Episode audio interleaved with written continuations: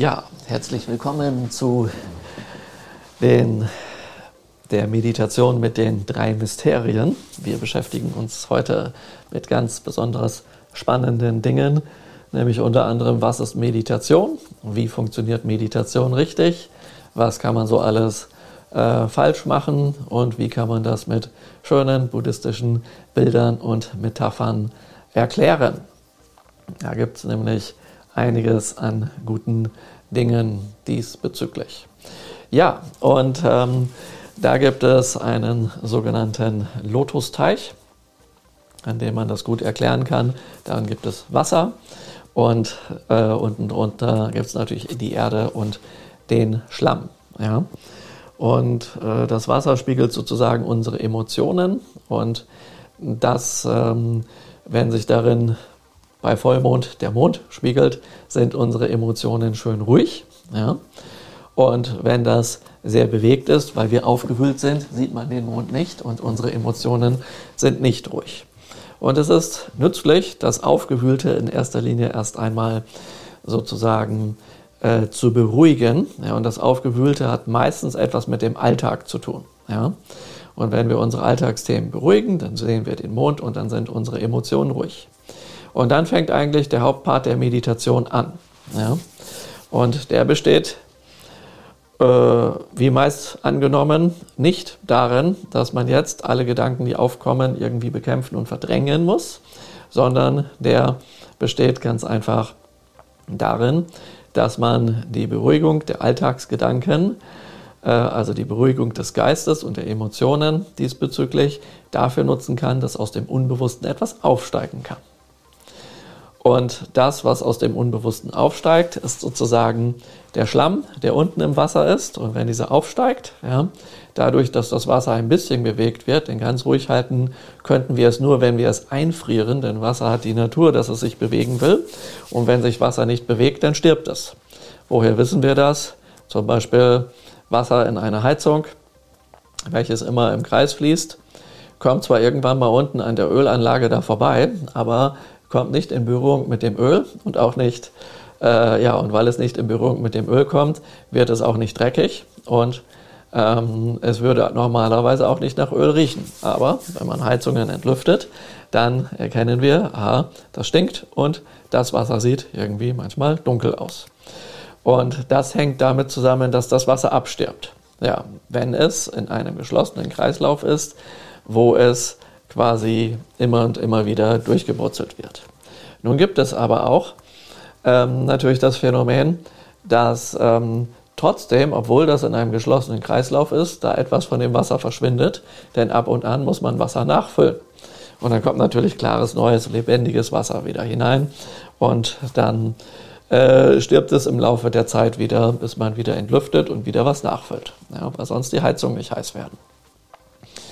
So, und ähm, das will ich jetzt nicht ewig vertiefen. Das ist einfach nur ein Beispiel, genauso wie ein anderes Beispiel ähm, sogenanntes Brackwasser ist. Ja? Das heißt, dort geht Wasser in einen Kanal hinein und dann gibt es irgendwie einen toten Abend, wo es nicht weitergeht. Und dann haben wir irgendwann sogenanntes abgestandenes Wasser. Dieses abgestandene Wasser, das kann man natürlich ganz schlau machen. Ähm, damit das nicht die ganze Gegend verpestet, holt man das da regelmäßig mal raus, dann kann neues nachfließen, das ist ja praktisch. Dann wird das ein bisschen gereinigt, in Wasserflaschen gefüllt, nachdem es mit Kohlensäure versetzt wurde. Und deswegen mögen viele Leute ja abgestandenes Wasser eben nicht so gerne, weil das irgendwie widerlich schmeckt. Ja, es ist ja viel besser, wenn man dort ein bisschen Rülpsstoff und Bölkstoff reintut, dass man blah, blah, blah, dann rum, rumrülpsen kann. Ja. Ähm, dann hat man ja auch ein Argument, ein bisschen rumzurülpsen. Ja. Obwohl äh, natürliches Rülpsen ohne Kohlensäure eigentlich viel gesünder ist. Deswegen ist es auch nicht verwunderlich. Ja. Sie weiß schon, was kommt. Ich habe gestern im Seminar schon erzählt, dass ich sie, die Eileen, nicht dafür bezahle, dass sie immer lachen muss oder ähnliches. Sie lacht freiwillig, ja, von Natur aus aus sich heraus, ja. Und sie ahnt, glaube ich, schon, was, jetzt, was ich jetzt Böses erzählen werde. Ich habe im Laufe der Jahre diverse Heilmethoden entwickelt. Ja. Äh, und die sind gar nicht gechannelt, wie das die meisten Esoteriker tun. Ja? Ich halte mich selber auch nicht für einen Esoteriker. Damit will ich die auch gar nicht irgendwie diskriminieren oder sowas, aber ich bin einfach keiner. Dafür bin ich einfach zu geerdet. Ich habe die aus Erfahrung entwickelt und eine dieser Heilmethoden nenne ich transformatives Heilrülpsen. Ja? Manche sagen dann immer, das sei Schamanenrülpsen oder so. Nein, nein, das ähm, mag sein, dass das was mit Schamanismus zu tun hat, aber es ist eben transformatives Heilrülpsen im Gegensatz zum schamanischen Heilpeitschen. Das habe ich auch entwickelt. Ja. Beides wird hoch kritisiert, insbesondere von irgendwelchen Pappnasenvereinen und dergleichen, aber macht ja nichts. Ja.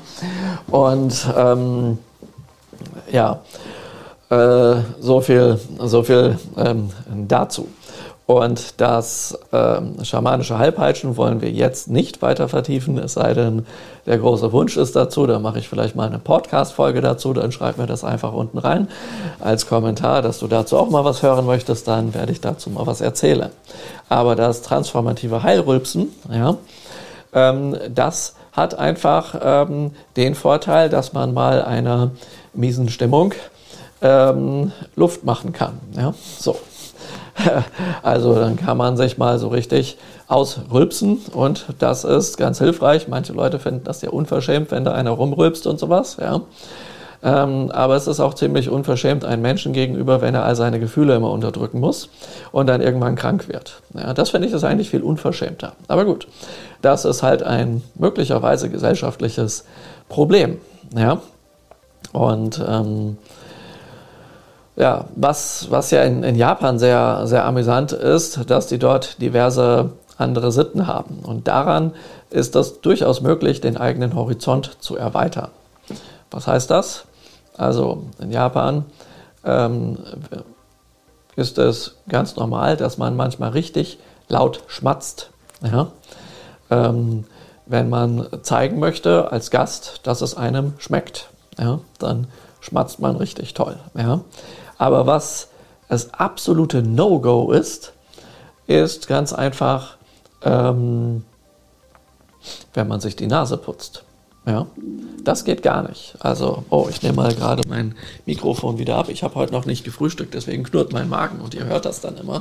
Deswegen lege ich das Mikrofon jetzt mal hier hin oder halte das einfach fest, dann ist das ein bisschen näher, aber ihr hört mein inneres Rülpsen nicht so sehr. Ja? da rebelliert einer, dass er sagt, ich habe jetzt Hunger, ich will jetzt was essen und so weiter. Ja?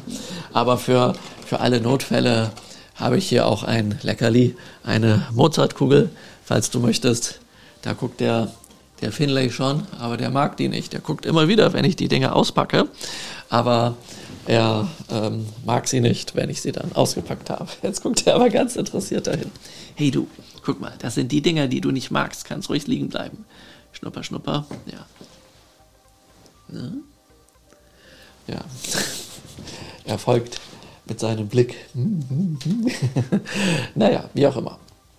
Also, äh, wo war ich gerade? Genau ähm, bei den Geräuschen, diverse Geräusche. Also Naseputzen ist in Japan ein absolutes No-Go. Das ist also wirklich ganz, ganz, ganz, ganz böse und ganz, ganz, ganz, ganz schlimm. Sollte man auf keinen Fall tun. Das heißt, wenn man sich die Nase putzen möchte oder die Nase schnieft, gibt es mehrere Möglichkeiten.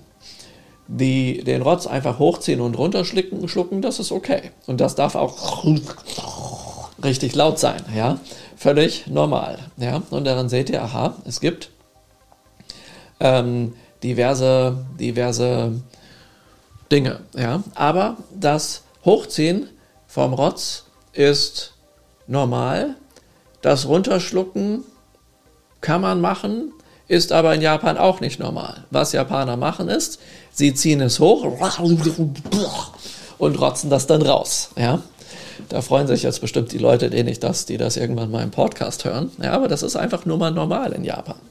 Und als ich in Japan lebte, hat mich das tierisch genervt, weil ich bin jeden Morgen um sechs nach sechs aufgewacht, weil mein Nachbar, also die Häuser in Japan sind nicht so gut isoliert, ja, ähm, weil mein Nachbar da seinen, seinen Röhranfall hatte, wo er alles aus der Nacht rausgehöbelt, wo ich jeden Abend dachte, dass, ähm, nee, jeden Morgen dachte, dass der irgendwie ein Problem hat und vielleicht daran sterben wird oder sowas. Ja, so laut ist das, ja. Und ich habe dann am Telefon ab und an mal nach Deutschland meinen Eltern mein Leid geklagt, dass das so nervig ist, wenn die hier so rum, rum, rum, ja, machen da, also sich da rumräuspern und das dann ausrotzen und sowas. Und dass das sowas von ekelhaft klingt. Naja, und das haben die mir einfach nicht geglaubt. Und dann haben die mich irgendwann besucht und wir waren in einem Restaurant. Und das war dann ganz amüsant, weil ähm, dann, ja, äh, mein Vater, meine Eltern sitzen mir gegenüber an der Wand des Restaurants. Ich sitze auf der anderen Seite und dahinter war noch ein Tisch, wo in Richtung meiner Eltern, also so, also auch in meine Richtung, aber ich habe den nicht gesehen, ein anderer junger Japaner saß. Naja, und ähm, die haben mich halt im Winter besucht, wo die Leute ab und an mal eine Erkältung haben. Und jetzt hat der Japaner da hinter mir äh, mit Gesicht in Richtung meiner Eltern eine heiße Nudelsuppe gegessen, wo ihm wohl dann anfängt, die Nase zu laufen. Naja, und dann hat er eben seinen Schnodder hochgezogen und wollte ihn wie gewohnt ausrotzen, hat aber gemerkt wohl, dass er im Restaurant ist und hat dann geguckt, wo er das hin kann sich das in die Hand gerotzt und dann das sich in der Hose abgewischt, ja, weil er danach auch nicht wusste, wo er damit hin sollte. Und ich habe das aber nicht bemerkt, weil ich mittlerweile schon diese seltsamen ähm, Geräusche ausgeblendet hatte. Und ähm, auf einmal fängt mein Vater volle Kanne an zu lachen. Und ich frage ihn, was er denn hat, warum er denn lacht. Ich wusste gar nicht warum. Und dann hat er mir das erzählt, was er da gesehen hat. Ja. Und ähm, meine Mutter hat auch ein bisschen entgeistert geschaut. Und dann äh, meinte ich, ach so, ja. Äh, gut, dass du das sagst. Das ist doch genau das, was ich die ganze Zeit immer am Telefon erzählt habe. Das habt ihr mir nicht geglaubt. Ja, das ist sowas kann ja auch nicht sagen, ja, also wenn ich das nicht mit eigenen Augen gesehen hätte, hätte ich dir es nie geglaubt. Ja? So, und entsprechend ähm, ist das dort okay und ja, bei uns ist das nicht okay, aber andersrum. Ja, und sich die Nase putzen, das geht aber gar nicht. Also das ist wirklich eine völlige Unsitte. Ja? Und da merkt ihr, andere Kulturen, andere ähm, Sitten. Ja? ja, und deswegen ist es nützlich, besonders dann, wenn man sich mit spirituellen Themen beschäftigt, durchaus ab und an mal über den Tellerrand hinauszuschauen und sich zu überlegen, was das bedeutet, ein Rülpsen zu unterdrücken. Ähm, das heißt, dass man danach dann mehr furzen muss. Das ist erstmal eine Sache, ja. Und ob das dann viel angenehmer ist, ist eine andere Frage. Aber wie auch immer. Also man kann seinen Horizont erweitern, ja. So wie Daisetsu Suzuki äh, vor 50 Jahren oder wann seinen Zen-Schülern eben in Frankreich gesagt hat, als sie fragten, was ist eigentlich Zen, dass er dann huh, eine Klobürste in die Luft gehalten hatte und die dann alle empört waren. Wie kann man nur Zen und Meditation und Erleuchtung mit einer Klobürste vergleichen? Ja, und er hat ihnen eben erklärt, dass auch in der Klobürste der Erleuchtungsgeist steckt. Ja, und dass es eben äh, seinen Grund hat, warum Novizen im Kloster immer die Klos putzen, weil sie darüber in eine meditative Stimmung kommen können. Und erst wenn sie das nicht mehr als erniedrigend oder ähnliches empfinden, haben sie einen wichtigen Lernschritt gemacht. Ja, das kann passieren. Magst du auch mal ins Mikrofon sprechen? Da musst du Mau sagen. Sag mal Mau. Nee, da knurrt wieder mein Magen. Mau. Mau. Mach mal Mau. Der will nicht Mau machen. Mau. Mau. Manchmal, manchmal antwortet er. Mach mal das Mikrofon aus, ich habe sonst ein Echo. Vielen Dank.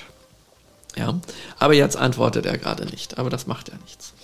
Er kommt vielleicht dazu. Ähm, ganz offiziell bin ich ja seine Mami. Und ähm, deswegen wendet der bei mir dieses Milchtreten an. Vielleicht ähm, wisst ihr, was ich meine. Also der trampelt so auf mir rum und geht dann mit seinen Krallen rein und so. Und jetzt, jetzt guckt er sich wieder die Mozartkugel an. Ja, hier, das ist eine Mozartkugel.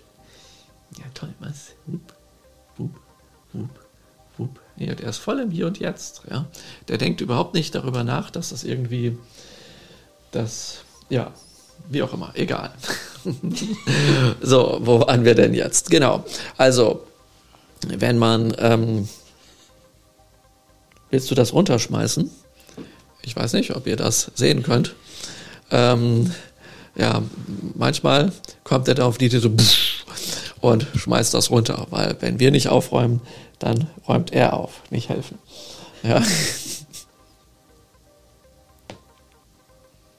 Na, wie lange dauert das? Ja, das ist, das ist auch Meditation. Er kann sich einfach voll und ganz auf eine Sache fokussieren. Das ist echt davon, da kann man echt viel von lernen. Naja, und bei, bei Zen-Meistern ist das eben auch so.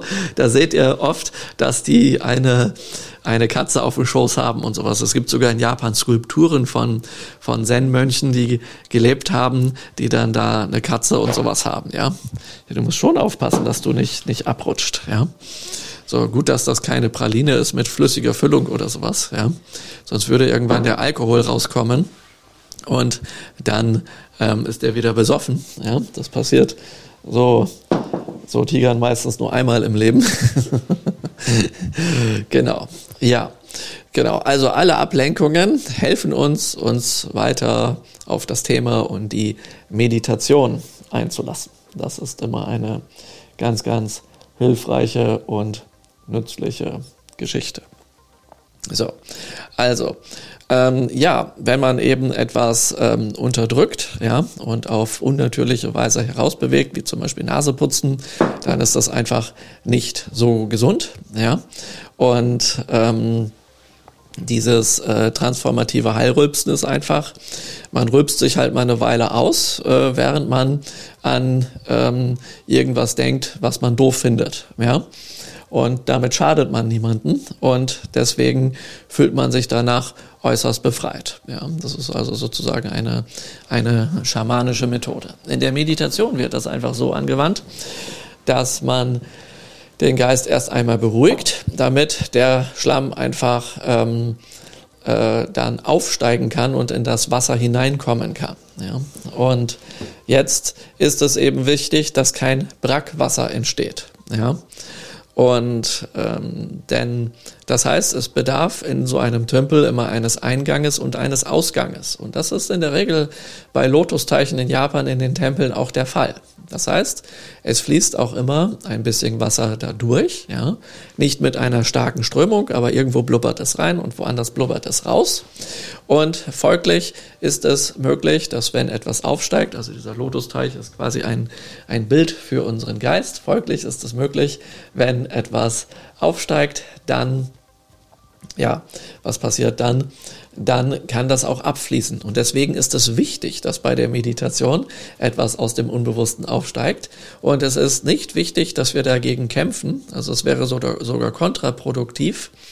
Es ist auch, ähm, manchmal wird gesagt, man schiebe den Gedanken einfach beiseite. Aber wenn man ihn beiseite geschoben hat, dann fällt er ja rechts oder links von der Leinwand dahin und sammelt sich dort an. Das heißt, man hat es wieder verdrängt. Ja? Und jetzt ist die große Frage, ja, wie mache ich denn das, dass ich die Gedanken nicht verdränge? Dieses Beiseite schieben ist ein, ist, also hier im Westen nehmen wir die Sachen einfach zu Wort wörtlich, ja. Das Beiseite schieben ist, wäre in anderen Worten übersetzt, wir lenken unsere Aufmerksamkeit zurück auf das Eigentliche und dadurch geht dieser Gedanke von alleine. Das ist so ähnlich wie, ähm, wer kämpft gegen die Dunkelheit? Auf jeden Fall nicht derjenige, der das Licht anmacht. Das heißt, wenn ich das Licht anmache, dann weicht die Dunkelheit von alleine. Warum soll ich also nur mit meinem Schwert äh, in der Dunkelheit äh, rumschlagen und dabei meinen Fernseher zerstören oder sowas? Ja? Also das ist, äh, ist dann unsinnig in diesem, äh, diesem Moment sozusagen. Deswegen geht es nicht darum, die Gedanken wegzuschieben. Ja, wenn ich das tue, dann habe ich es zwar geschafft, dass sie aus dem Unbewussten hochkommen und ich mich damit beschäftigen kann, was das mit mir macht zum Beispiel und das beobachten kann, ja, aber ähm, äh, wenn ich es dann wieder wegschiebe, dann habe ich es nur von uns zwar hochgeholt und jetzt auf die Seite verdrängt, wo es dann irgendwann wieder runterplumpst. Ja. Und ähm, es gibt ja diverse Arten von Meditation, die auch durchaus im medizinischen Bereich angewandt werden können, zum Beispiel in der Schmerztherapie. Und da ist das so, dass man ähm, die Achtsamkeit zum Beispiel nutzt bei Schmerzpatienten, dass sie mit ihrer vollen Achtsamkeit, also der vollen Aufmerksamkeit, den Schmerz anschauen. Ja? Und was daran interessant ist, dass er dann weicht und erträglicher wird. Es ist viel schwieriger, ähm, den einen Umgang mit dem Schmerz zu finden, wenn man versucht, ihn zu verdrängen. Es sei denn, man sediert den Körper die ganze Zeit. Diese Möglichkeit gibt es natürlich auch, wenn man das nicht mehr aushält oder sowas. Also nichts dagegen, ja, dass man ein Schmerzmittel nimmt oder sowas. Aber ähm, das ist eben dann was anderes. Ich kenne eine Frau, die mal ähm, schwanger war und die ist so ziemlich naturverbunden. Als es dann soweit war, dass das Kind kommt, ist die ins äh, Krankenhaus gelatscht und hat gesagt, so Leute, ähm, ich bekomme jetzt mein Kind und ich bin nicht hier, damit ihr mir den Bauch aufschnibbelt oder irgendwie euch groß um mich kümmert. Ich möchte einfach nur hier in diesen Räumen sein, wo ich jetzt in Ruhe mein Kind bekomme. Ich brauche dazu kein Bett oder ähnliches. Ich mache das im Stehen, wie ich das bei Tieren in der Natur sehe. Ja, so, und dann hat sie sich breitbeinig hingestellt und war stundenlang mit diesem Prozess beschäftigt und äh, ab und an kamen dann Ärzte und Krankenschwestern vorbei und haben nur gestaunt und sie sagte, sie will, sie haben immer wieder gefragt, ob sie ein Schmerzmittel oder irgendwas braucht, sagen, nein, nein, dann spüre ich ja gar nicht mehr, wo das ist. Ja, und sowas. Das muss ich alles genau wissen und ich meditiere dabei und so weiter. Ja, und dann hat die ihr Kind bekommen und ist dann wieder nach Hause gelatscht mit dem Kind. Ja, so und sie sagte, sie will einfach nur für den Fall, ja, dass irgendwas sein sollte. Ähm, in einer sicheren Umgebung sein, dass es Profis gibt. Und die haben ihr sozusagen diese Geborgenheit äh, mit diesem Setting gegeben, dass eben dann auch nichts passiert ist, was irgendwie äh, schlimm sein könnte. Ja. Und ähm, dann hatte sie dort sozusagen ihr Setting. Ja. Und äh, so ähnlich kann man sich das jetzt einfach mit der, mit der Meditation vorstellen. Es steigt etwas auf und wir brauchen es nicht unbedingt zu bekämpfen und nicht zu unterdrücken. Und dann meditieren wir tatsächlich. Und das hebelt sozusagen, was ich jetzt sage, diesen großen Irrtum aus, wie man darf bei der Meditation an nichts denken. Das ist bereits ein Zwang. Und dann meditieren wir nicht mehr. Man muss sich bei der Meditation darauf konzentrieren, an nichts zu denken. Dann meditieren wir nicht, weil wir im Müssen sind. Ja? Das heißt, wir können nicht loslassen und wir spannen uns an. Ja?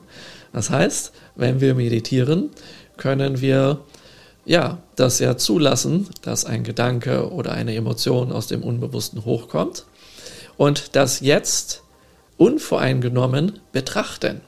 Ja? Und dann, also zum Beispiel im Rahmen der stillen Meditation, das ist jetzt nicht unbedingt das, was wir hier im tantrischen Buddhismus ausschließlich tun, weil wir haben ja besondere Werkzeuge, wie wir diese alten Dinge sozusagen dann bearbeiten können. Und das machen wir mit Hilfe der sogenannten drei Mysterien. Vom Körper eine Mudra, der Rede eine Mantra und äh, Geist oder Sinn durch Kontemplationen und Visualisationen und so etwas, ja. Also indem wir die Aufmerksamkeit irgendwo hinlenken, ohne uns zu konzentrieren, indem wir uns etwas vorstellen, ohne ja, ohne ähm, ähm, ja, ohne, ähm, ohne rumzufantasieren. Denn die Vorstellung ist sozusagen die erste Stufe zur Wahrnehmung.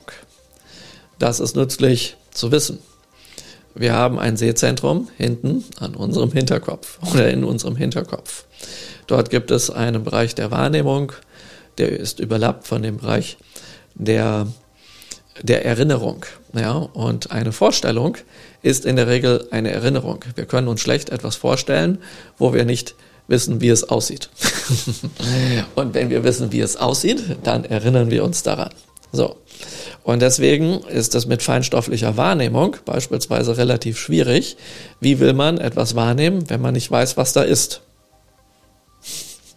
Ja, und deswegen kleine Kinder, die etwas noch nicht gesehen haben, sehen das auch nicht. Ich saß mal im Bus und ähm, hatte einen äh, jungen Vater mit einem kleinen Jungen, hm, war vielleicht, weiß nicht, drei, vier Jahre alt dort.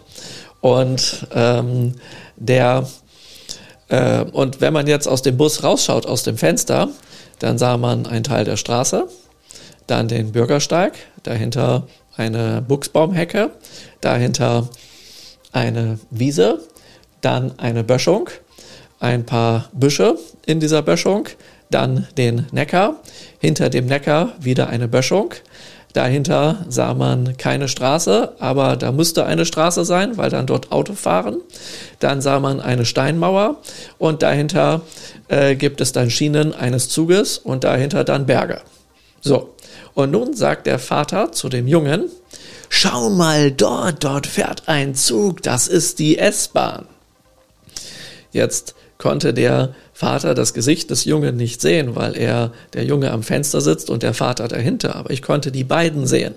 Und ich habe gesehen, dass der Junge die S-Bahn nicht gesehen hat, weil er gar nicht so weit schauen kann. Ja? Das heißt, ein Kind sieht in erster Linie ja nur die Mutter. Das heißt, es lernt, also erstmal spürt es die Mutter und dann sieht es die Mutter mit der Zeit, weil es anfängt sehen zu lernen, was nah ist. Aber was weit weg ist, ist einfach nicht da. Ja, das heißt, diese ganzen Etappen äh, bis diese 300 Meter, wo da der Zug fährt, hinterm Neckar irgendwo, so weit kann dieses Kind nicht schauen. Das kann den Bürgersteig sehen und es kann die Hecke sehen und es denkt wahrscheinlich jetzt, oh, also äh, vielleicht denkt es, der Zug ist die Hecke, weil das ähnlich aussieht. Ja, das wäre möglich. Aber was dahinter ist, überhaupt gar keine Chance. Das heißt, so etwas muss sich entwickeln. Und genauso ist das mit feinstofflicher Wahrnehmung. So etwas muss sich auch entwickeln. Und dafür ist es nützlich, dass man lernt, seine Augen in der geistigen astralen Welt zu öffnen. Und das geschieht, indem wir erst einmal etwas visualisieren. Wenn wir etwas visualisieren, dann kann aus dieser Visualisierung irgendwann ein Bild kommen, was wir uns nicht vorgestellt haben. Und dieses Bild kann entweder aus unserem Geist aufsteigen, ähm, weil wir das in irgendeiner Form schon mal gesehen haben. Das tun wir ja regelmäßig ähm, in der Nacht, weil wir träumen, dass etwas aus dem Geist aufsteigt oder dass unsere Umgebung uns beeinflusst. Und ähm, oder dass eben etwas erscheint, was wir an einem Ort sehen, wo unsere physischen Augen nicht hinkommen. Ja? Und äh, es äh, entsteht aber alles gleichermaßen in unserem Geist, also in unserem Occipitallappen, dem sogenannten Sehzentrum. Ja, das heißt, das, was wir sehen, sehen wir ja nicht mit den Augen. Ja, das ist ja nur der biochemische Prozess, sondern wir sehen im Hinterkopf. Wir glauben nur, die Dinge sehen wir vor uns, weil wir so eben erzogen sind. Ja. Wir sehen die Sachen aber alle hinten. Ja. Deswegen ist es vielleicht schlau, im Kino einfach hinten zu sitzen statt vorne. Ja. Kann man sich ja mal drüber nachdenken, dass da vielleicht ein gewisser äh, Zusammenhang ist. Also je weiter man hinten sitzt, umso mehr sieht man. Das ist doch interessant, oder? Obwohl, wenn man näher dran ist, ja, ähm, alles viel größer sein müsste. Ja, wieso? Das ist ja komisch, ja. ja das hängt sicherlich damit zusammen. Und ähm, nun ist in der stillen Meditation die feinstoffliche Wahrnehmung jetzt nicht unbedingt so wichtig. Ja? Ähm, aber in der tantrischen Meditation mit den drei Mysterien spielt das durchaus eine Rolle. Dazu kommen wir später noch. Nun, ähm, nenne ich mal ein Beispiel für das Phänomen, dass die Umgebung uns beeinflussen kann bei unseren, wie soll ich sagen, ähm, ähm, bei unserer Wahrnehmung, zum Beispiel im Traum. Ja. Heute Nacht habe ich geträumt, dass ich einen Hund, dass ich durch den Wald gehe, einen Hund auf den Arm nehme, der von einem gefährlichen, bissigen Hund im Dunkeln angegriffen wird. Und den habe ich so an mich gedrückt. Das war kein angenehmer Traum, kann man sagen. Ja. Und ich bin dann aufgewacht und habe dann ähm, festgestellt, dass als ich aufgewacht habe, ich etwas genauso Flauschiges im Arm habe und an mich drücke, wie der große Hund, der, von dem ich im Traum geträumt habe. Ja, und jetzt guckt ihr, was könnte das denn sein?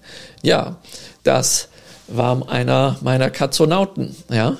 Der lag hier und den habe ich an mich gedrückt. Also ich lag zur Seite und habe den richtig an mich gedrückt. Das heißt, ich bin mir ganz sicher, dass ein Teil des Traumes darin bestand, dass mein Unterbewusstes im Traum das verarbeitet hat, dass ich tatsächlich etwas Flauschiges an mir habe. Ja, aber ähm, es ist, wie soll ich sagen, ja, es ist ähm, ähm, äh, es war dann eben ein großer Hund und der ragte hier über mich hinaus sozusagen. Ja. Das heißt, es gibt auch entsprechende Verzerrungen. Und das wiederum bedeutet, dass wenn aus unserem Unbewussten etwas hochkommt, das nicht unbedingt genauso sein muss wie das, was wir wahrnehmen. Da können auch Verzerrungen auftauchen. Und deswegen ist es auch gut, das gar nicht großartig zu deuten, was wir da wahrnehmen, was da hochkommt, sondern das einfach zum Beispiel zu betrachten. Ja? Und ähm, diese Betrachtung ist ein Annehmen und das könnte ein Annehmen eines Schattens sein. Das heißt, wenn einer Wut hochkommt, äh, ist es unnütz zu sagen, ich darf nicht wütend sein, sondern es ist nützlich, diese Wut zu betrachten und zu beobachten, was macht das eigentlich mit mir? Ja? Und dadurch kann es in gewisser Weise dann zu Heilung kommen. Ja? Das ist zum Beispiel eine Möglichkeit. Oder was macht das mit mir, wenn ich meditiere und von draußen ein Geräusch kommt? Ärgert mich das? Dann diesen Ärger beobachten. Ja? Und sowas. Und dann dadurch lernen, dass ähm, alles, was mich hindert, zum Beispiel an Geräuschen, dann ähm, mir eigentlich helfen kann und ein Lehrer für mich sein kann, ja, dass ich weiter und tiefer in die Meditation hineinkomme. Das ist auch eine, eine Möglichkeit, die gegeben ist. Und deswegen finde ich das immer, nein, nicht immer.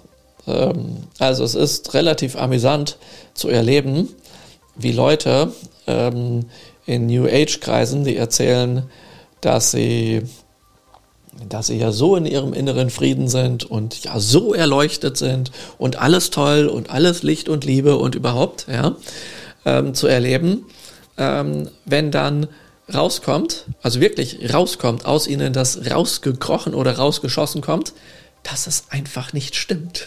Ja, dass es einfach nicht wahr ist. Ja, und so habe ich das mal in einem Seminar erlebt, dass ich ein, ein Reiki-Seminar, ich gebe eine Reiki-Einweihung an einem schönen Sommertag. Das war in, einem, in einer Souterrain-Wohnung, wo man so in so ein schönes Tal schauen konnte. Ja, und ähm, die Balkontür war auf in Richtung dieses Tals, weil eben Sommer war. Und ein Teilnehmer war ein Programmierer und ähm, seine Freundin, die Teilnehmerin, hat ihn hergeschleppt, ähm, weil die so eine New Age-Frau ist, ja. Und alles so esoterisch und toll und hopsasa und tralala und ja, wir sind ja alle in der Liebe und alle im Frieden und so und ja, diese ganzen Sachen. Naja, und dann habe ich diese Einweihung gemacht, was ja auch schön und meditativ ist. Und was ist dann passiert? Dann geht während der Einweihung draußen, ich weiß nicht genau, was es war, gibt es ein Geräusch, nichts weiter spektakuläres. Es war ein Rasenmäher oder eine Kettensäge und die rührt da eben die ganze Zeit rum. Und dann war die Einweihung zu Ende. Und dann sage ich denen, dass sie die Augen öffnen können und die Hände runternehmen können. Und mache eine kleine Feedbackrunde, ob sie Fragen haben und was sie so erlebt haben und so. Ja, und dann sehe ich auf einmal bei dieser Frau, die von vorher von Licht und Liebe gesprochen hat, dass sie, wenn sie meditiert, immer voll in der Stille ist, ja, und dass immer alles ruhig ist bei ihr und so, ja, und überhaupt, und ja, und wenn Krieg ist, geht man ja auch nicht hin und bla und Sülz und alles Mögliche, und sie ist immer in ihrem inneren Frieden, sehe ich auf einmal, ein hassüberlaufenes Gesicht und sagte, ja, ich muss was sagen. Dann ist die aufgesprungen, aus dem, durch die Balkontür raus auf den Balkon, hängt sich über die Reling und brüllt nach unten, du sollst elendig verrecken, ja, und kommt wieder rein. Das hat der Betroffene wohl nicht gehört, weil die Kettensäge oder der Rasenmäher zu laut war. Ähm, ja, und ich dachte dann nur so, ach so, so funktioniert das also mit der Liebe, ja, und ähm, dem inneren Frieden. Man unterdrückt die Aggression so lange, bis man es nicht mehr aushält und dann irgendeinem unschuldigen Gärtner dort, ja, der seinen Rasen mäht, oder den Rasen eines anderen mäht, ja, oder einem, der sich freut, am Wochenende seinen Rasen mähen zu können oder sein Holz hacken zu können oder sägen zu können, weil er sich damit von der alltäglichen stressigen Arbeit en, äh, entstresst, ja, kommt dann da auf einmal so eine Tussi an, die darunter brüllt, er soll verrecken, ja, ähm, weil sie ihre Aggressionen so unterdrückt und ähm, jedem dann vorheuchelt, wie sehr sie doch in ihrem inneren Frieden ist. Ja, das fände ich dann schon merkwürdig. Ja. Das ist aber, das war eine gute Belehrung für mich. Also ich habe darin sozusagen eine meiner großen Meisterinnen gefunden, was mir dann sehr viel weitergeholfen hat, als ich mal einen, einen Messestand auf einer Esoterikmesse in Mannheim hatte. Und ich ähm, die Sachen, die ich so ähm, ja, in meinem Seminaren und im Alltag trage, die trage ich auch auf der Messe. Also da ist kein großer Unterschied. Ja. Und deswegen war ich wie so ein Fremdkörper auf dieser Esoterik-Messe, weil ich eben normale Klamotten getragen habe, mit denen ich mich eigentlich wohlfühle. Und das Fremdkörperhafte bestand einfach darin, dass ähm, die ganzen Messestände um mich herum, die Leute dort eben, ja, die hatten lange graue oder blonde Haare, oder schwarze Haare bis zum Allerwertesten und ganz lange weiße Rauschebärte und weiße Klamotten getragen und einen riesen Grinsemann auf dem Gesicht und den typischen ESO-Sprech so, ja, und, hm, und das fühlt sich ja so stimmig an mit dir und es ist kein Zufall, dass du gerade heute hier an meinem Messestand gekommen bist und bla bla bla bla bla, dieses ganze Gedöns, ja. Und ähm, dann war die Messe irgendwann vorbei und dann sind erstmal einige von den Messeständen rausgestürmt. Auf dem Weg dahin haben sie sich ihren Bart abgerupft und in die Ecke gedonnert, ja. Und ähm, haben sich dann darum geprügelt mit ihren Autos, wer nun am dichtesten an der Messehalle parken darf, um den ganzen Sülz wieder rauszutragen. Das hat mich gewundert. Aber was mich noch viel mehr gewundert hat, ist, dass ähm, ich dann mit meinem Assistenten, der mir da geholfen hat, als wir den Messestand abbauten, waren wir ganz guter Dinge, weil das ja ein, eine ganz schöne Messe war und sowas, ja, und dann unterhalten wir uns dabei und sind ja, ganz gemütlich und relaxed und entspannt. Und die vom direkt vom Stand gegenüber mit dem Rauschebart, der inzwischen weg war und die auf einmal die, die Frau dort, ja, zieht dann ihr weißes Gewand aus. Endlich kann ich so scheiß hier ausziehen und schleudert das auch irgendwo hin und so, ja. Und dann sieht sie dort ihren Ehemann noch in weiß und so. Warum kannst du jetzt nicht endlich diese Bretter rausbringen? Was soll denn der ganze Müll hier? Da, da, da, da, da. Und giften und keifen sich da volle Kanne an, während sie das ganze Wochenende so fröhlich in Licht und Liebe und bla, bla, bla, bla, bla. Und dann mein Assistent und ich, wir gucken da kurz hin, so, äh? Ja, gucken uns an, denken, egal, grinsen weiter, ähm, bauen weiter ab und dann auf einmal, ey ihr, da drüben, was guckt ihr so blöd? Den Grinsemann könnt ihr jetzt ausschalten, die Messe ist vorbei, die Leute sind weg. Ja, rafft es nicht, oder was? Jo, und da meinte ich, ich grinse während der Messe, ich grinse nach der Messe und vor der Messe und auch dazwischen weil ich einfach grinse. Es ist meine Natur. Ich freue mich des Lebens. Hä, so ein Schwachsinn, du Heuchler, sowas gibt's ja gar nicht. Hieß es dann, ja, okay, dann gibt's das eben nicht. Macht nichts. Äh, ich habe ja das Wochenende über x-mal von euch gehört, dass ja jeder seine eigene Wahrheit hat. Gut, dann lassen wir das doch einfach mal so stehen. Was haltet ihr von? Ja, Schnattermotz, Keifbrüll. Ja, so läuft das dann. Und ähm, das heißt, also aus meiner persönlichen Wahrheit, meine Perspektive, ja, also jeder hat ja so seine eigene Wahrheit, hat das für mich weder was mit Spiritualität, noch mit Esoterik, noch mit Meditation oder sowas zu tun. Doch, es hat ein bisschen was mit Esoterik zu tun insofern, weil die ja Meister darin sind, ihre Aggression zumindest für die Zeit des eigenen Auftrittes auf der Messe unten zu halten. ja, also das wird, ist einfach im Verborgenen. Denn Esoterik heißt ja das, was im Verborgenen ist. Ja, also das passiert dabei. Ja, das ist natürlich äußerst ungünstig.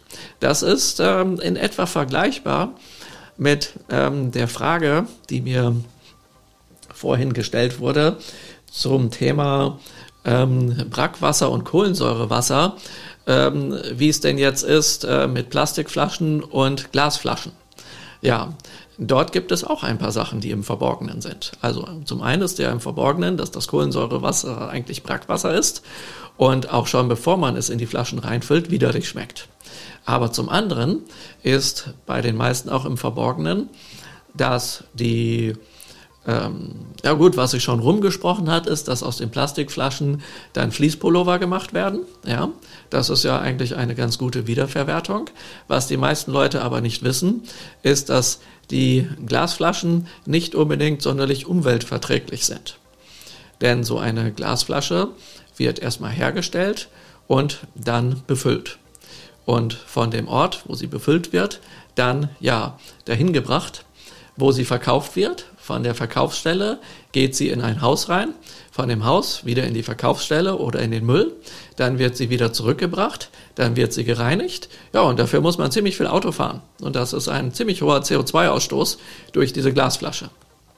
Aber um die Flasche nun zu reinigen von dem ganzen Rotz, der da drin ist, der nicht ganz ausgegossen wurde, braucht man schwere Chemikalien, die nach und nach ähm, das Glas so ein bisschen von innen porös machen und äh, Restbestandteile dieser Chemikalien bleiben in diesem, dieser porösen Glasoberfläche, die man mit dem bloßen Auge nicht sieht, enthalten.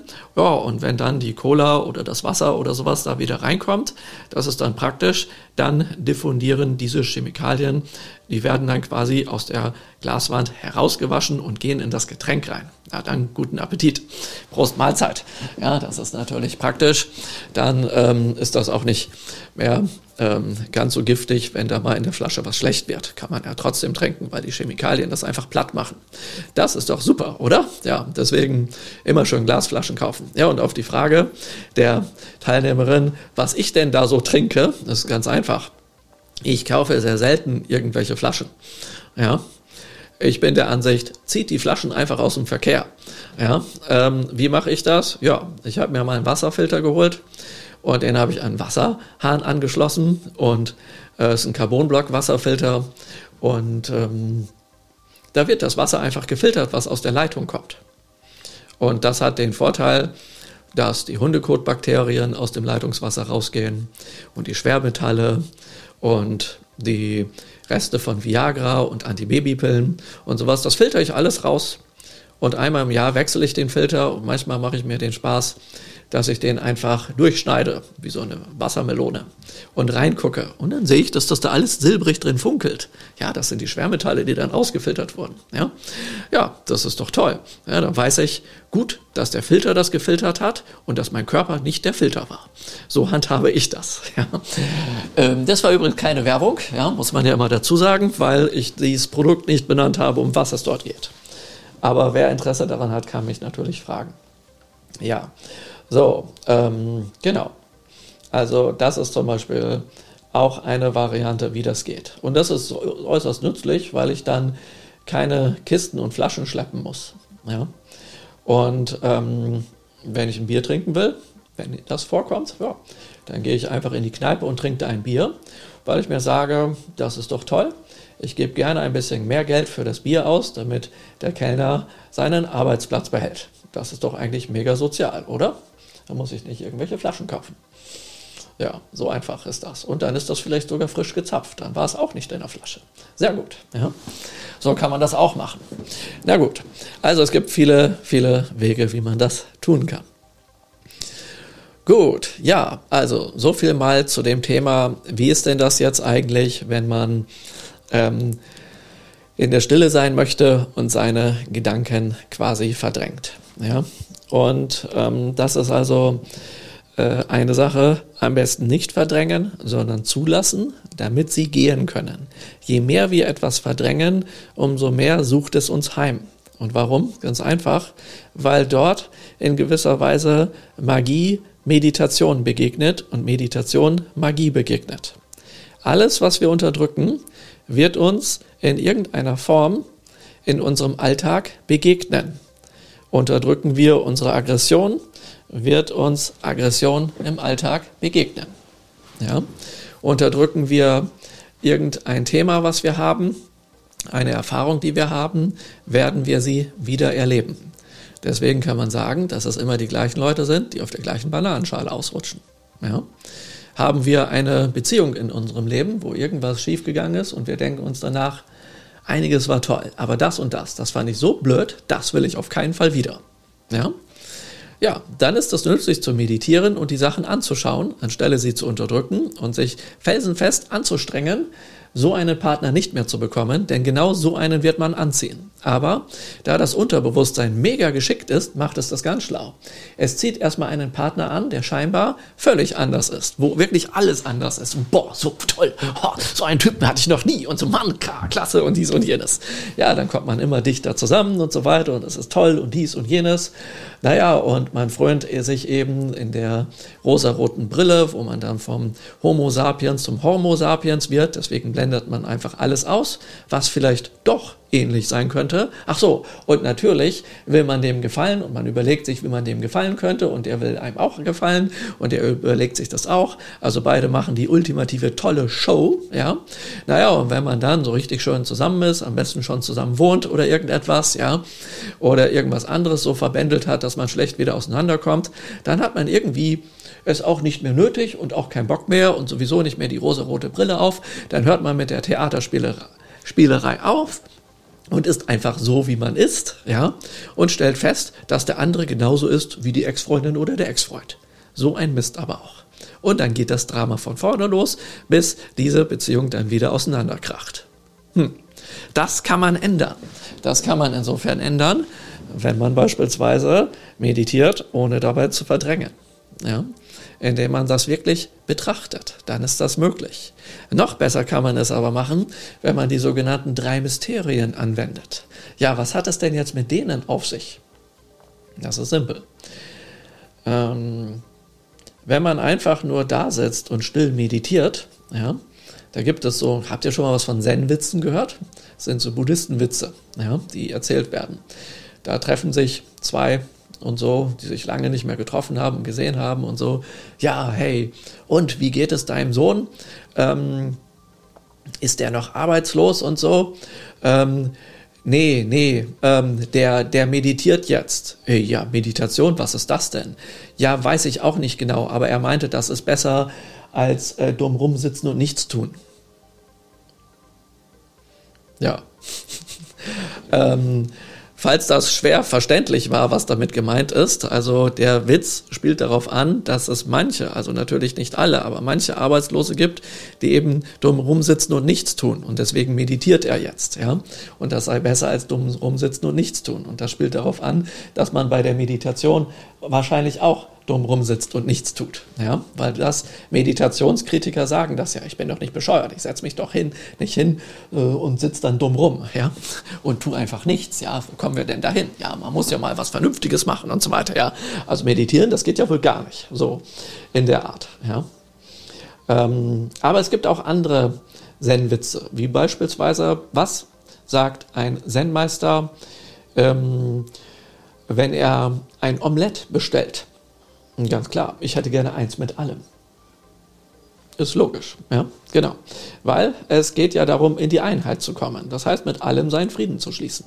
Also möchte er eins mit allem. Logisch. Ganz klarer Fall. Aber es gibt noch mehr davon, ja. Ähm, zum Beispiel, ähm, Moment, ich weiß jetzt nicht, ob ich den genau hinbekomme, aber er geht so ähnlich wie so etwas wie, äh, da schenkt ein Zen-Meister einem anderen Zen-Meister ein ähm, Geschenk. Ja? Und der packt das aus und in, dem, äh, in, dem, in der Geschenkpackung ist einfach nichts. Ja? Und daraufhin freut sich der Zen-Meister und bedankt sich bei ihm, dass er ihm so etwas Geschmackloses geschenkt hat. Womit er nun in die Lehre kommt. Ja, ja solche Witze gibt es auch, weil es ja darum geht, in die Lehre zu kommen. Also ist es ja eine große Frechheit, dem was zu schenken, wo auch was drin wäre. Ja, genau. Und deswegen erzähle ich auch immer wieder mal meinen Schülern, dass ich ja in meinem früheren Leben Mumie war und mich schon weit entwickelt habe und wie ich in dieser Inkarnation nun auf die Inkarnation einer Klopapierrolle vorbereite, wo, wenn ich mich weit genug entwinkel, entwickle, entwinkel, entwickle, ich dann irgendwann auch zur Lehre komme. Denn jede Klopapierrolle ist im Inneren hohl. Ja, das sind auch so eben Sprüche und Witze, die eben so gewisse Meditations- und Zen-Weisheiten rüberbringen. Genau, so kann man das also betrachten. Und bei den drei Mysterien passiert eben Folgendes. Also eine Meditation der drei Mysterien heißt, wir beginnen genauso wie bei der stillen Meditation mit der Beruhigung des Geistes. Wenn der Geist genügend beruhigt ist, ist das die Grundlage dafür, dass etwas aus dem Geist aufsteigen kann, was wir bereinigen wollen, damit wir im Laufe der Zeit all unsere Themen bearbeiten können. Dann kommt die Phase, wenn etwas aufsteigt, die Phase der drei Mysterien, die ich als einen Sturm bezeichne. Ja, es steigt etwas auf und der Sturm wirbelt alles rum, so dass es dann irgendwann auch wieder gehen kann. Und wenn der Sturm vorbei ist, ja, dann kommt wieder eine Phase der stillen Meditation, wo sozusagen alles zur Ruhe kommt und sich neu sortieren kann. Und die drei Mysterien bestehen aus Mantras. Das sind Silben, die zusammengesetzt werden, die eine besondere Wirkung haben. Man könnte auch einfach sagen, das ist eine Zauberformel zur Reinigung des Geistes. Es gibt Mudras. Und wenn man bestelle, das sind Handgesten, also Handhaltungen, ja, ähm, wo die Hände auf bestimmte Weise gefaltet werden, ja, ähm, oder verschränkt werden, die Finger und so etwas. Und bei diesen Handhaltungen äh, diese haben auch bestimmte Wirkungen, die sozusagen die Wirkung dieses Mantras unterstützen, um den Körper, den Geist, die Seele in bestimmte Geisteszustände zu versetzen, um dann auch etwas im Geist zu bewegen, zu sortieren, zurechtzurücken, zu reinigen und dergleichen. Ja, und zusätzlich gibt es dann auch noch Kontemplationen und Visualisationen, die den Geist betreffen, wo wir unseren Fokus auf etwas halten, was wir betrachten zum Beispiel eine Mondscheibe. Ja? Denn es heißt, dass der Mond eine Tugend in sich hält, nämlich eine kühlende Tugend. Das ist so ein bisschen, klingt so ein bisschen nach Altdeutsch. In modernes Deutsch übersetzt heißt das, Aggressionen werden runtergekühlt. Also Aggressionen werden runtergeschraubt, können gehen. Man ist dann nicht mehr so aggressiv, man ist nicht mehr so heiß. Ja, so, dass man ausrastet und mit einem hochroten Kopf rumrennt. So etwas, ja. Und das passiert beispielsweise, wenn man einen Mond betrachtet. Ja? Dafür muss man nicht unbedingt die ganze Nacht wach bleiben. Wenn Vollmond ist, man kann auch einfach eine weiße Scheibe an die dunkle Wand hängen und betrachtet dies. Und das ist sozusagen der Spiegel des Herzens. Ja, und wenn man eben schön ruhig geworden ist, dann würde sich der Mond auch in einem Lotusteich widerspiegeln. Ja, weil die Emotionen ruhig sind. Und dann ist der Mond auf einmal gleichzeitig eine Leinwand, eine Projektionsfläche für alles, was aus unserem Geist nach oben erscheint. Und deswegen hat der Mönch Kukai, der Gründer der äh, japanischen Shingon-Schule des tantrischen Buddhismus, gesagt, dass man allein mit der Mondmeditation zur vollständigen Erleuchtung kommen kann, weil der Mond ja ist zwar in gewisser Weise gespiegeltes Sonnenlicht, ja, aber wenn man direkt in die Sonne schaut und gleich alles erleuchtet, dann überlebt man das nicht. Und deswegen ist die Kontemplation der Mondscheibe viel, viel wirkungsvoller, als direkt in die Sonne zu schauen. Ähm, durch direktes in die Sonne schauen wird man zwar ziemlich erleuchtet, aber man überlebt es eben nicht. Das heißt, es ist besser, das Stück für Stück zu machen. Und somit schaut man eben den Mond an, damit aus dem Unterbewussten etwas aufsteigen kann, was dann auf dem Mond sich zeigt.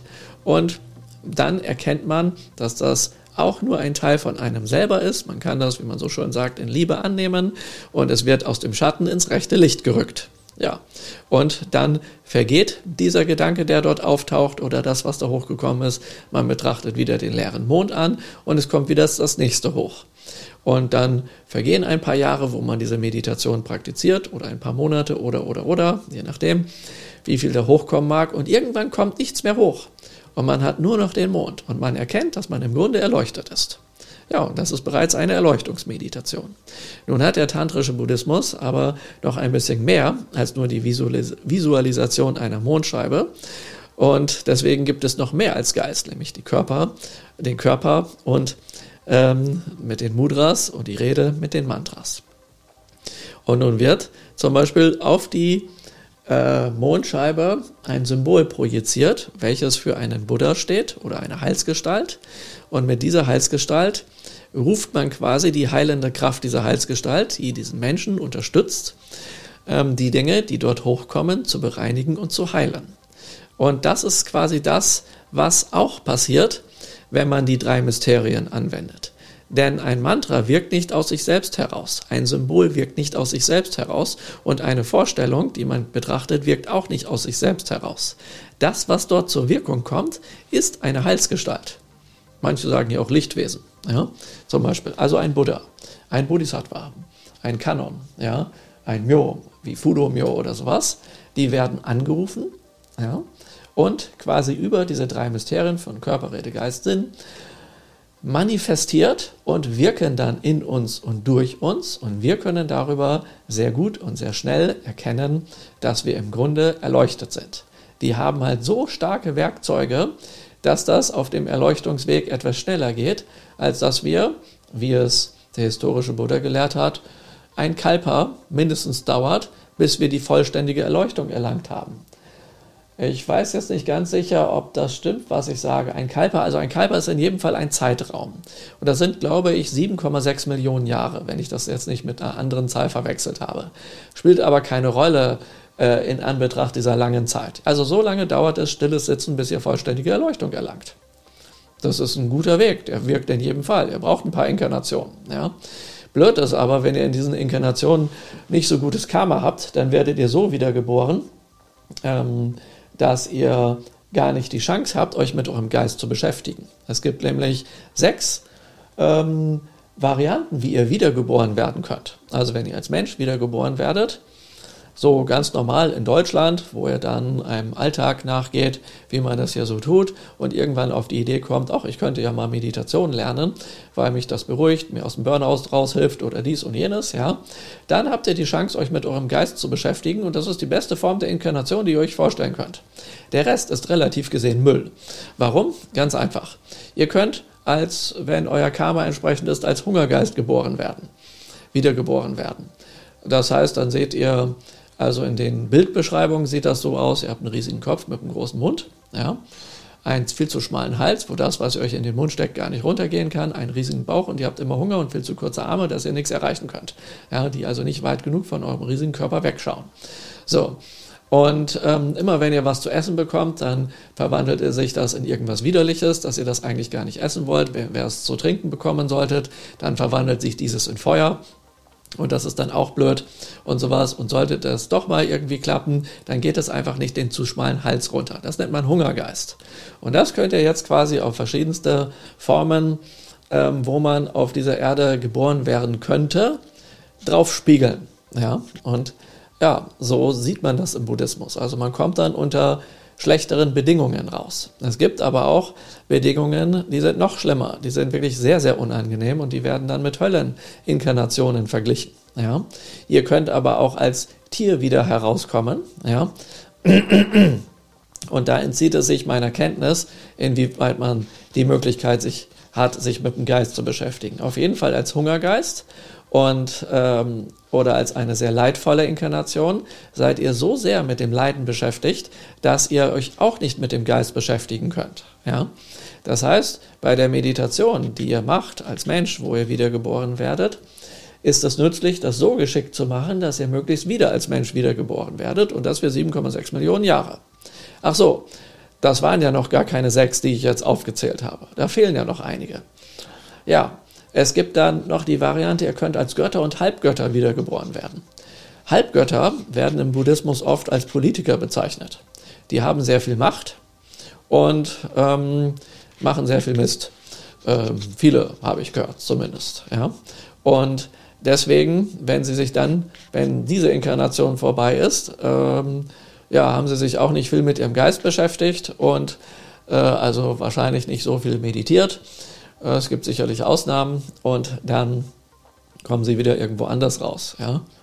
Und dann gibt es noch die Götter-Variante. Das ist das, da habt ihr ein wirklich rundum tolles Leben. Ja? Also so toll, ähm, dass einfach scheinbar alles schön ist. Und weil da alles so toll ist, weil ihr so gutes Karma aufgebaut habt, ähm, seid ihr dann nur mit Freuden beschäftigt, dass ihr auch nicht auf die Idee kommt, euch mit eurem Geist zu beschäftigen. Oh, und dann baut ihr das ganze gute Karma ab und plumpst irgendwo anders wieder raus. Und ähm, das ist dann auch nicht so doll. Ja, dann habt ihr eben einmal die Inkarnation der Freude abgesessen. Ja, so. Und, ähm, aber ihr kommt nicht zur Erleuchtung.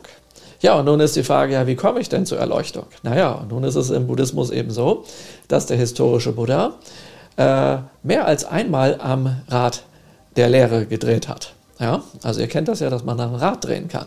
Also der historische Buddha hat dreimal am Rad gedreht. Das wird dort das Rad der Lehre genannt, mit EH geschrieben. Ja? Also man kann dabei was lernen. Das erste Mal ist eben die Meditation, ganz stille Meditation. Und das ist für viele, viele Leute sinnvoll.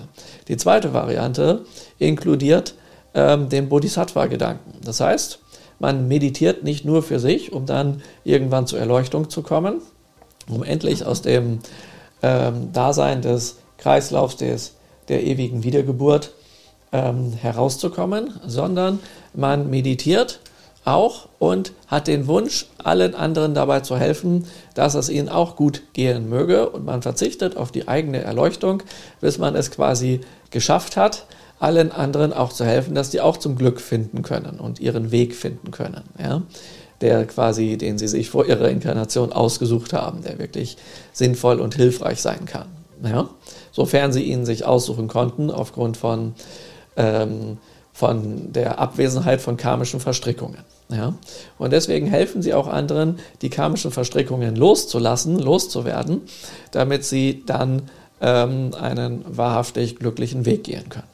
Das ist also das zweite Mal Drehen am Rad der Lehre. Und jetzt gibt es ein drittes Mal. Und das ist der sogenannte tantrische Buddhismus. Ja? Das heißt, dort hat der historische Buddha in seine Lehre äh, diverse Praktiken übernommen und buddhistisiert aus dem Brahmanismus. Ja? Das heißt, es gibt magische Praktiken darin mit ganz vielen Ritualen. Und der Kern dieser Praktiken sind die sogenannten drei Mysterien, ja, die in allen Formen der Magie weltweit in irgendeiner Form auftauchen, wenn man ähm, ohne Schaden anzurichten konstruktive Magie betreiben möchte. Also Magie mit Schaden anrichten wäre beispielsweise, die brauchen ja, die Magier brauchen ja alle irgendwie Energie und manche nehmen zum Beispiel ihre eigene Energie, um Rituale zu machen und erschöpfen dabei sehr stark. Andere Leute wiederum äh, nutzen die Energie von anderen und lassen diese erschöpfen und saugen die sozusagen aus. Ja, diese Variante gibt es auch. Sehr, sehr beliebt sogar. Leider. Ja.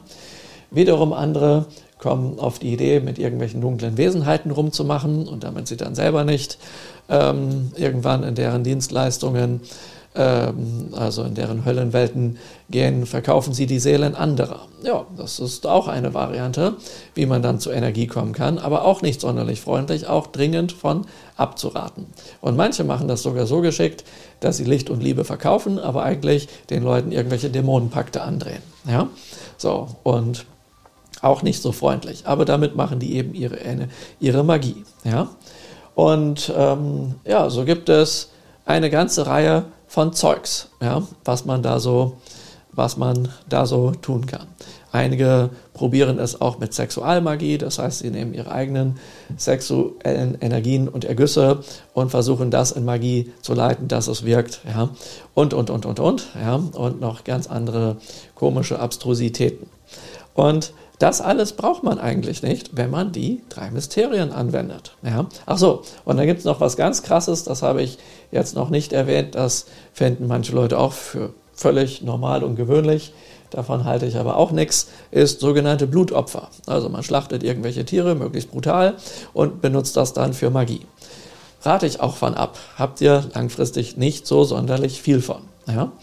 Also das alles am besten nicht tun. Und wenn euch jemand davon erzählt, ja, aber dies und jenes ist doch toll und hin und her, ja wunderbar, dann ähm, rate ich davon ab. Ach so, und um Leute zu verführen, so etwas zu machen, ähm, gibt es dann so ein paar Superschlaue, die sagen, ja, also wenn du echten Schamanismus willst, dann musst du mal hier kräftig Drogen nehmen.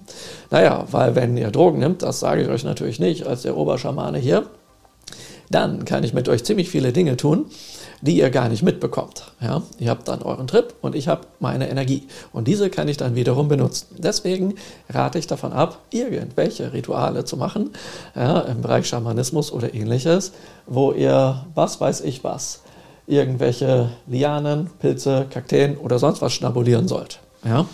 Davon rate ich ab, sowie natürlich von jeder Art von weiteren Drogen auch.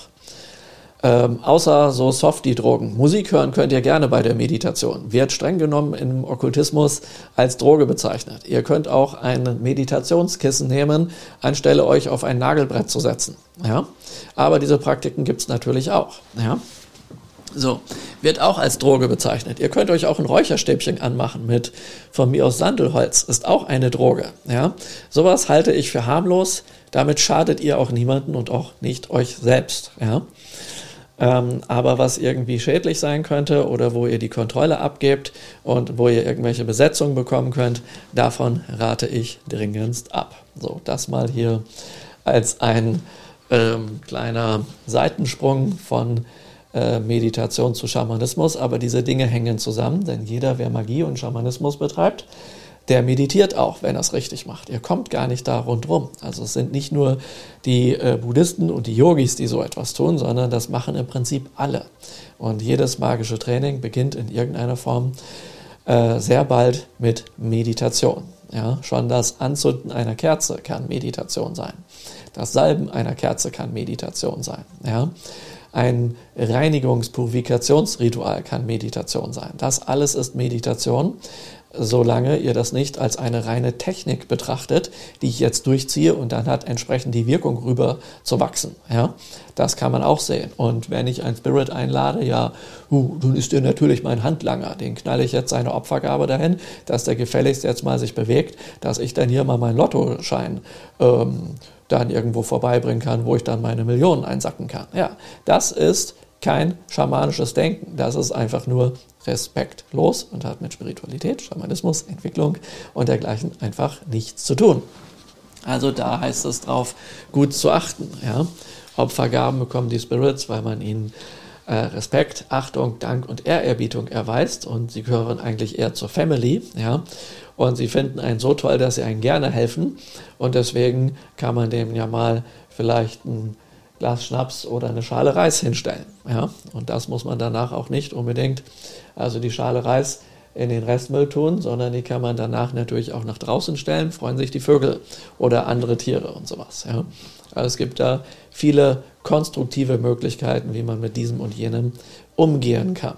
Ja, also das ist dabei nützlich zu wissen und das hilft natürlich auch, dann in folgenden Inkarnationen, in Daseinsbereichen wieder rauszukommen, die es einem wieder ermöglichen, mit ähm, ja, äh, sich mit seinem Geist zu beschäftigen und zu meditieren.